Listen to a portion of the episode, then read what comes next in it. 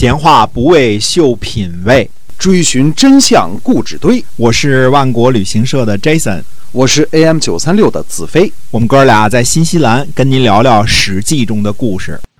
好，各位亲爱的听友们，欢迎您回到我们的节目中。我们是跟您聊《史记》中的故事啊。您要想知道在那段历史发生了什么样有意思的事情，就请持续关注我们的节目。好，我们下来下面呢继续跟您讲《史记》中的事情。嗯，是了，因为鲁国跟齐国的关系，鲁宣公呢曾经向楚国请求出兵，结果呢遇上楚庄王卒，后来鲁宣公轰了，轰了啊呃轰，嗯。所以呃鲁国和楚国没有能够继续的这个在军事上进行往来。嗯。后来呢，鲁国会同魏国和晋国讨伐齐国，那么呃魏国呢这个投向晋国，不再和楚国往来，这是肯定的了。所以楚国呢就发起了杨桥之役来救援齐国。现在这个关系有点变了啊，嗯这个关系有点复杂了。哎，那么起兵之前呢，令尹子重说呢，他说国君年纪还小，这时候楚共王年纪很小，楚共王继位的时候只有十岁啊。嗯我的本事呢也比不上先大夫，一定要起重兵。所以公元前五百八十九年，楚国叫细师王族进行，细师就是全部的军队都出发了。啊，王族是这个楚共王的这个亲兵啊，就是一块儿都跟着去了。嗯也就是说，楚国动用了包括楚这个楚共王亲兵在内的所有的这个军队出征。请全国之兵力是吧？哎，对的。啊那么蔡景公和许灵公呢嗯？这是两个等于是楚国的附庸国啊。两位国君呢年纪还小，也都强行行了冠礼，因为到二十岁才行冠礼呢。没到哦二十岁就强行行了冠礼，那么呃，当时是彭明、玉荣，蔡景公在左边，许灵公在右边，嗯加上十一岁的楚共王，这就是一个呃少先队领导核心。这这 算成功吗？啊，对，嗯这这一年冬天呢，楚国讨伐魏国，接着侵伐鲁国的蜀。蜀呢，位于今天的这个泰安附近啊，山东。哎，对，山东泰安附近，鲁国派臧孙出使。臧孙说呢，说楚国远道而来，停留很久了，肯定快退兵了，无功而受名，这样的事事情呢，臣不敢。那么楚国呢，又侵犯到杨桥，杨桥位于今天山东泰安的西北。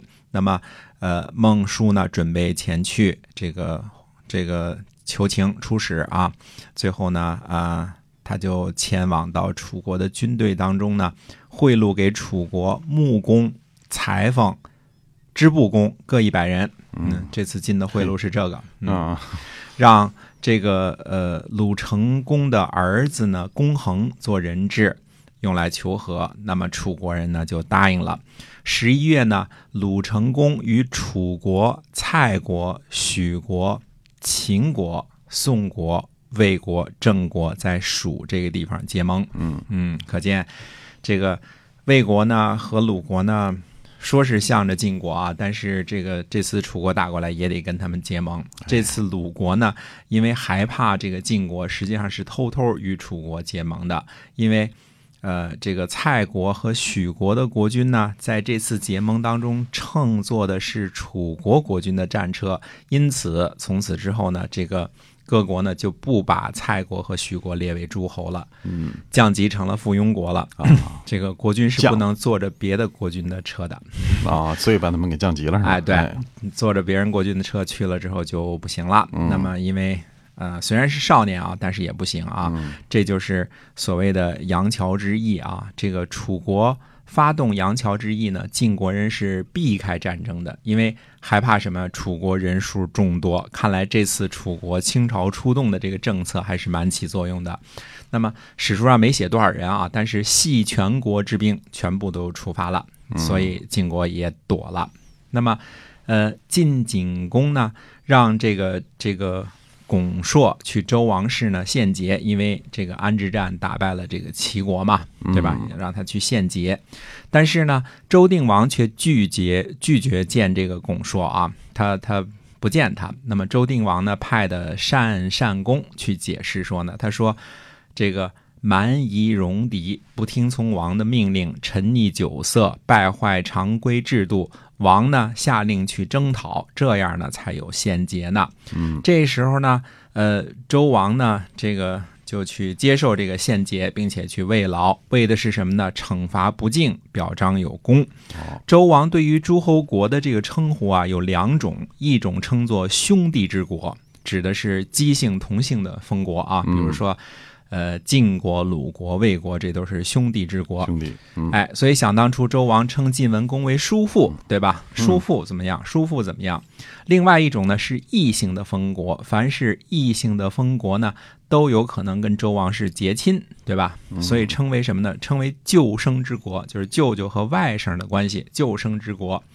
比如说齐国、陈国、宋国，这都属于舅生之九国。生之国，嗯，对，单善公接着说呢，他说，如果是兄弟之国或者是救生之国，那么他们侵败王的法度，周王命令去讨伐呢，那就只需要告示而已，不需要献功。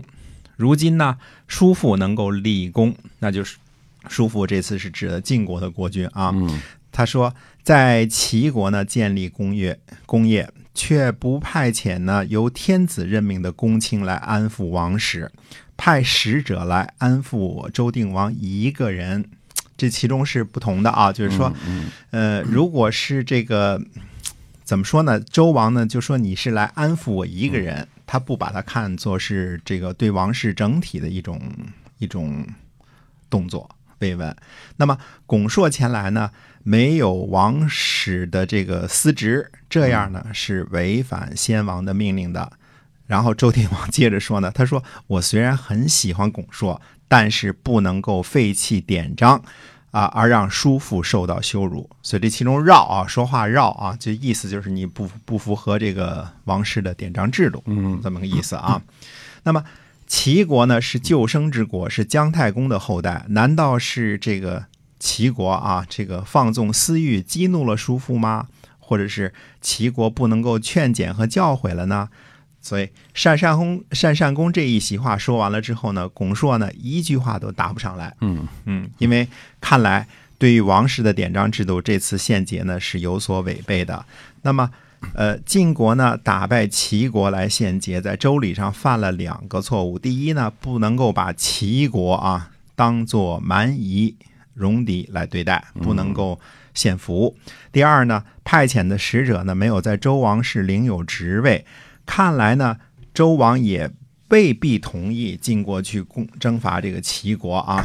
那周定王呢，还是派三公接待了巩硕，只是呢是按照大夫来朝告庆典的这个礼节，比接待卿的礼节呢低了一等。嗯，周定王呢还设私宴宴请巩硕，并且送给他了财物，但是呢告诉在一旁的典礼官说呢，说这就不要记载了，这是哦啊、不合不合礼法的，啊这个就不要记载了。嗯，不能记在这个对载入史册了。对，等于说不能公开的宴请嗯接待他，但是这个设了私宴啊，请他还给他送礼。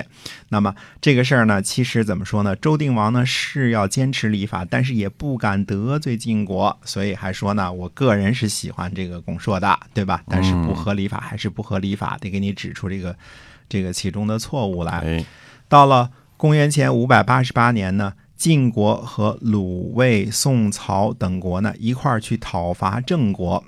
这个你看看啊，这其中的关系，刚刚那边郑国跟这个楚国那边刚结了盟，嗯现在呢到了五百八十八年的公元前五百八十八年呢，那么晋国和鲁、魏、宋、曹去讨伐郑国，因为郑国是跟了楚国了嘛，对吧？嗯嗯驻扎在伯牛。